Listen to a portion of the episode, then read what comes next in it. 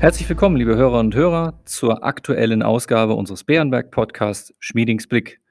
Unser Chefvolkswirt Holger Schmieding und ich möchten Sie wie jede Woche mit den wichtigsten ökonomischen Einschätzungen rund um die Corona-Krise versorgen. Mein Name ist Klaus Newe und ich leite das Wealth Management von Bärenberg in Deutschland. Hallo, Herr Schmieding. Hallo, Herr Newe. Herr Schmieding, Ende Januar und Anfang Februar hatten wir uns intensiv mit den Themen Inflation und Staatsschulden beschäftigt. Lassen Sie uns diesmal wieder stärker auf die Konjunktur und einige andere aktuelle Entwicklungen schauen. Beginnen wir mit aktuellen Entwicklungen. Mario Draghi ist neuer Premierminister in Italien. Im Sommer 2012 hat er durch ein Machtwort die hochgradig nervösen Finanzmärkte beruhigt und die Euro-Krise beendet. Seitdem wird er gelegentlich Super Mario genannt. Kann er auch die Probleme Italiens lösen? Immerhin stützt er sich ja offenbar auf ein überraschend breites Bündnis von politischen Kräften.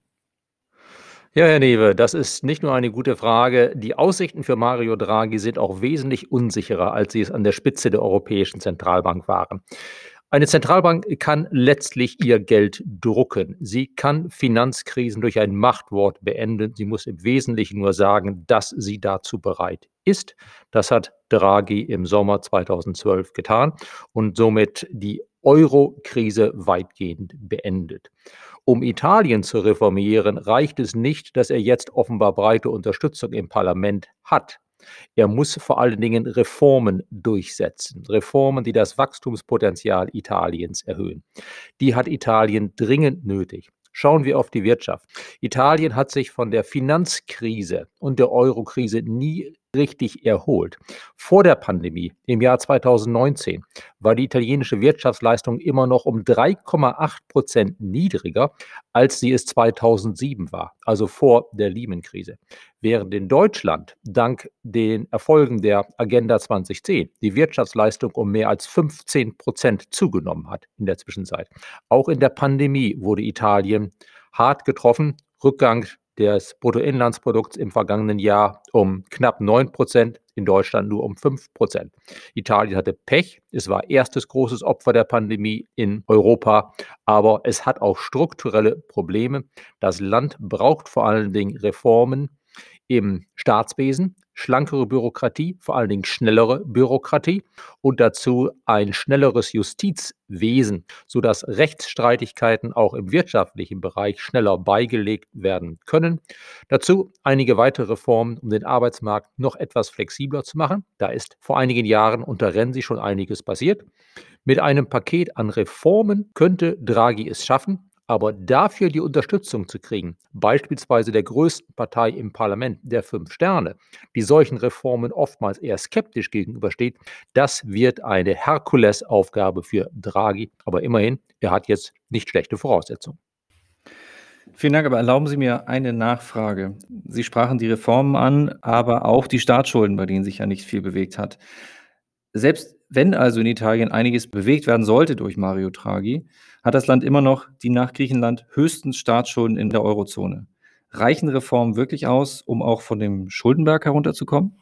Ja, der Schuldenberg ist wirklich hoch. Etwa 160 Prozent der Wirtschaftsleistung vor der Pandemie waren es etwa 135 Prozent. Reformen sind aber genau das richtige Rezept. Italien leidet ja eigentlich nicht darunter, dass der Staatshaushalt nicht in Ordnung ist. Die laufenden Fehlbeträge im Staatshaushalt in den vergangenen 10, 15 Jahren waren oftmals unter dem Durchschnitt der meisten anderen Industrieländer. Das Problem ist einfach, dass bei einem hohen Schuldenberg und mangelndem Wirtschaftswachstum das Verhältnis von Schulden zur Wirtschaftsleistung, also diese Schuldenquote, die wir oft nennen, sich nicht verbessert, sondern sich sogar bei auch nur einem leichten Defizit im Staatshaushalt weiter verschlechtert. Würde Italien statt mit weniger als 0,5 Prozent Trendwachstum künftig, sagen wir mal, 1 Prozent Trendwachstum schaffen, dann sähe das Schuldenproblem in Italien ganz anders aus. Bei mehr Wachstum, mehr Arbeitsplätzen gäbe es ja auch mehr Steuereinnahmen, weniger Ausgaben im Sozialbereich. Also für Italien ist das Rezept Wachstum, Wachstum, Wachstum durch Reformen. Eine Sparpolitik, beispielsweise durch höhere Steuern für Unternehmen, die unternehmerische Leistung eher dämpft, wäre genau das Falsche. Prima. Blicken wir jetzt auf die Konjunktur. In der Eurozone ist die Wirtschaftsleistung im vierten Quartal 2020 trotz neuer Lockdowns nur um 0,6 Prozent geschrumpft. Deutschland konnte sogar ein Mini-Wachstum mit einem Plus von 0,1 Prozent gegenüber dem Vorquartal verzeichnen. Sind das den Umständen entsprechend gute oder doch eher schlechte Zahlen? Und warum ist der Einbruch weit weniger ausgeprägt als in der ersten Welle des Lockdowns im März und April vergangenen Jahres? Herr Newe, die Zahlen sind alles in allem deutlich weniger schlecht als befürchtet. Wir haben in den letzten Wochen eigentlich fast von Woche zu Woche relativ gute Nachrichten bekommen, in dem Sinne, dass die Zahlen für Ende letzten Jahres eigentlich von Woche zu Woche etwas weniger schlecht geworden sind. So ist ja auch die erste Schätzung für den Rückgang der Wirtschaftsleistung in der Eurozone hoch revidiert worden statt eines minus 0,7 steht da jetzt minus 0,6. Für Deutschland sagt das Statistische Bundesamt mittlerweile sogar, dass die Wirtschaft halt ganz leicht gewachsen ist im Schlussquartal, statt nur stagniert ist, wie es anfangs hieß. Warum ist der Einbruch weit weniger ausgeprägt als bei den ersten Lockdowns? Zum einen die Restriktionen sind in einigen Bereichen etwas weniger scharf gewesen im vergangenen November und Dezember, als sie es im März, April waren. Zum anderen aber haben sich die Bürger, die Haushalte, auch die Unternehmen besser darauf eingestellt. Die Geschäfte haben sich besser darauf eingestellt. Es gibt jetzt mehr Geschäfte, die online tätig sind oder die es anbieten, wenn man online bestellt oder vielleicht auch telefonisch, kann man sich dann vorm ansonsten geschlossenen Laden abholen. Das hilft. Vor allen Dingen aber haben wir einen großen Unterschied in der Industrie. Im März hat die Industrie stark gelitten, auch darunter, dass China Februar, März in einer tiefen Krise steckte, die es dann relativ schnell durch harte Maßnahmen überwunden hat. Die Produktion der deutschen Industrie ist im zweiten Quartal letzten Jahres um fast 19 Prozent eingebrochen. Im Schlussquartal 2020 dagegen hat sie trotz neuer Lockdowns um 6,7 Prozent zugelegt.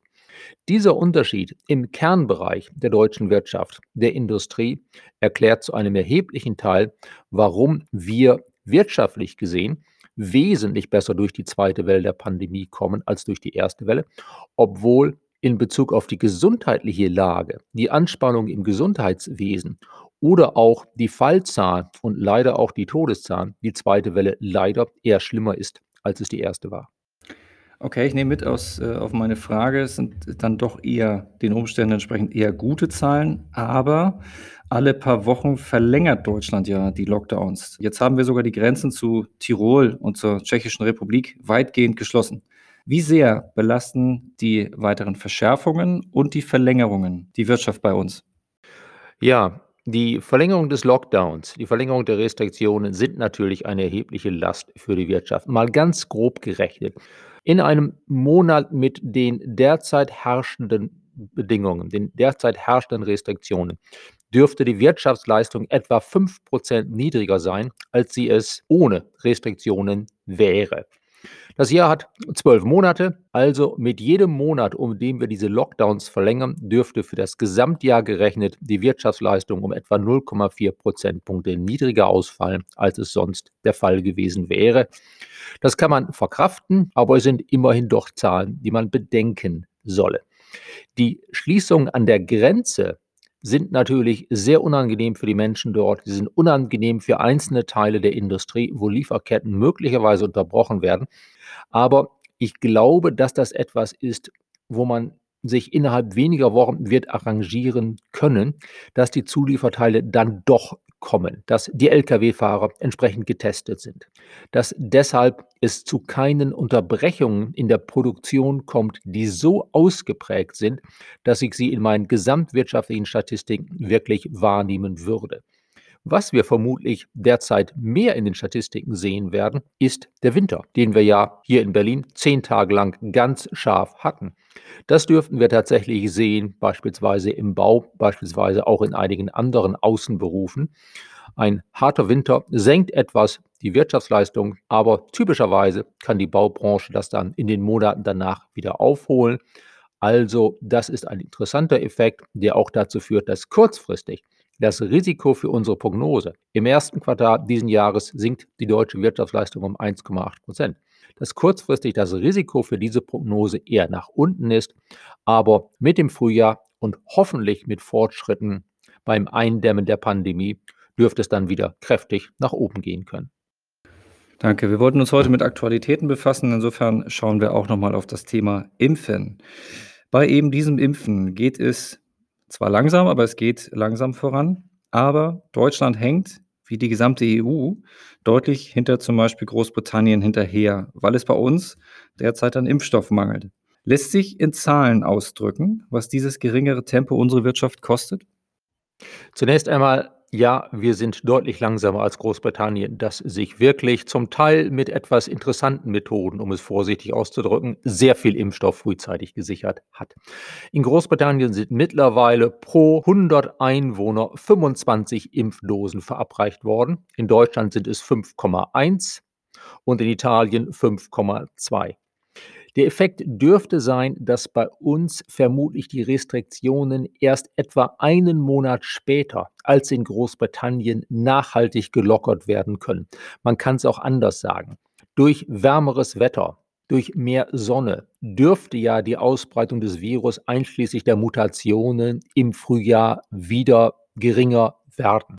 Aber wir werden halt mehr Frühling brauchen, wenn wir weniger geimpft haben, um zu einem Punkt zu kommen, wo wir sagen können, jetzt ist es zumindest halbwegs sicher, die Restriktionen zu lockern.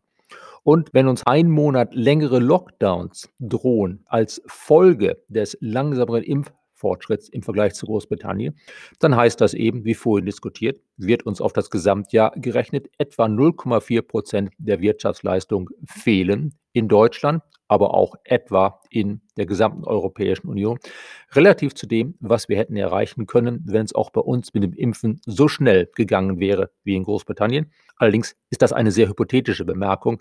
So viel Impfstoff hätten wir uns beim besten Willen als große EU gar nicht sichern können dass wir tatsächlich so schnell hätten impfen können wie das wesentlich kleinere Großbritannien. Auch Israel hat es ja unter anderem deshalb geschafft, mehr oder weniger Weltmeister beim Impfen zu sein, weil es als relativ kleines Land ähm, ich sich eben mit einer mit, mit Impfdosen relativ gut versorgen konnte. Einen entsprechenden Großauftrag aus der EU hätte kein Impfstoffhersteller frühzeitig bewerkstelligen können.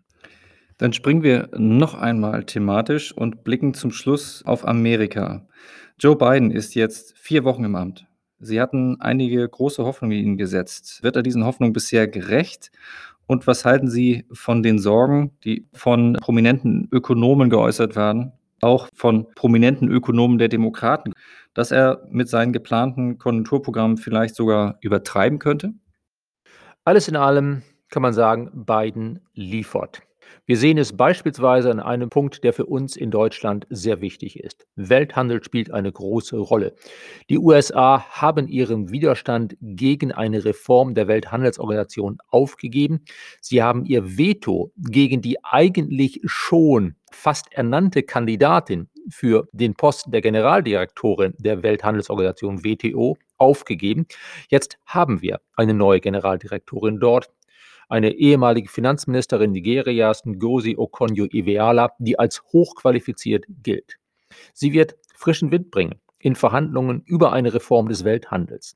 Das Schiedsgerichtsverfahren, das bei der WTO derzeit nahezu blockiert ist, das wird sie wieder in Gang bringen können, weil die USA nicht mehr dagegen stimmen. Also im Punkto Welthandel sehen wir bereits unter beiden geht es in die richtige Richtung. Das ist für die deutsche Konjunktur, für die Weltkonjunktur auf Dauer etwas Gutes. Zum Fiskalprogramm in den USA, da gab es bereits im letzten Jahr eine Unterstützung für Bürger, wie es sie in keinem anderen Industrieland gegeben hat. Das US-Haushaltsdefizit hat als Folge relativ großzügiger Zahlungen im letzten Jahr 16 Prozent der Wirtschaftsleistung erreicht. In Deutschland waren es nur 5 Prozent. Nur auch etwas in Anführungsstrichen gesetzt. Und in diesem Jahr will Biden nachlegen. Er will fast so klotzen, wie Trump es gemacht hat in der Fiskalpolitik. Die 1,9 Billionen US-Dollar, die er sich vom Kongress bewilligen lassen möchte, sind wirklich am oberen Rande dessen, was die eigentlich gar nicht so schlecht laufende US-Konjunktur braucht. Die Sorgen sind durchaus berechtigt, dass in den USA wir auf die Inflation werden achten müssen. Denn dort wird tatsächlich staatlicherseits eigentlich etwas mehr Nachfrage nachgelegt, als das Land braucht. Ich glaube nicht, dass die USA einen dramatischen Anstieg der Inflation erleben werden. Aber wir dürften in den USA schon sehen, dass die Inflationsrate im kommenden Jahr, sagen wir mal, auf gut 2,5 Prozent steigen könnte. Das würde die US-Notenbank gerade noch tolerieren. Aber es ist nicht ganz ohne Risiken. Sollte sich der aufgestaute, sollte sich die aufgestaute Nachfrage, wir haben Geld gespart, wir würden es gerne wieder ausgeben, sobald wir es können. Sollte die sich in den USA relativ schlagartig entladen in diesem Sommer, könnten wir dort tatsächlich auch in diesem Sommer schon Inflationssorgen bekommen, die die Märkte beschäftigen können. Ich denke, die Fed würde trotz allem ihre Politik vorläufig nicht ändern. Sie will ja, dass am Arbeitsmarkt gerade die Gruppen, die besonders gelitten haben unter der Pandemie, das sind oftmals die Minderheiten, vielfach Frauen, vielfach Menschen in einfachen, relativ schlecht bezahlten Dienstleistungsberufen, dass diese Menschen wieder Arbeit gefunden haben. Die US-Notenbank wird also etwas mehr Inflation zulassen, als das früher der Fall war. Sie wird nicht auf die Bremse treten. Aber wir haben tatsächlich perspektivisch eher fürs nächste Jahr als für dieses Jahr, würde ich sagen, das Thema Inflation in den USA zu beobachten. Und weniger in diesem Jahr, aber im nächsten Jahr werden wir dann eine ernsthafte Debatte bekommen, wann denn die Fed den Fuß vom Gaspedal nehmen muss. Lieber Schmieding, ich danke Ihnen sehr für Ihre Einschätzung. Gerne, Herr Newe. Ihnen, liebe Zuhörer, auch herzlichen Dank für Ihr erneutes Interesse. Freuen Sie sich schon auf kommende Woche. In der Folge nächste Woche werden wir zurückblicken auf ein Jahr Pandemie in Europa und ziehen ein Resümee. Was hat dies bisher an Auswirkungen gehabt und welche Kosten verursacht? Falls Sie Fragen oder Anregungen haben, schreiben Sie uns gern eine E-Mail an schmiedingsblick.bernberg.de. Bleiben Sie gesund und bis kommende Woche.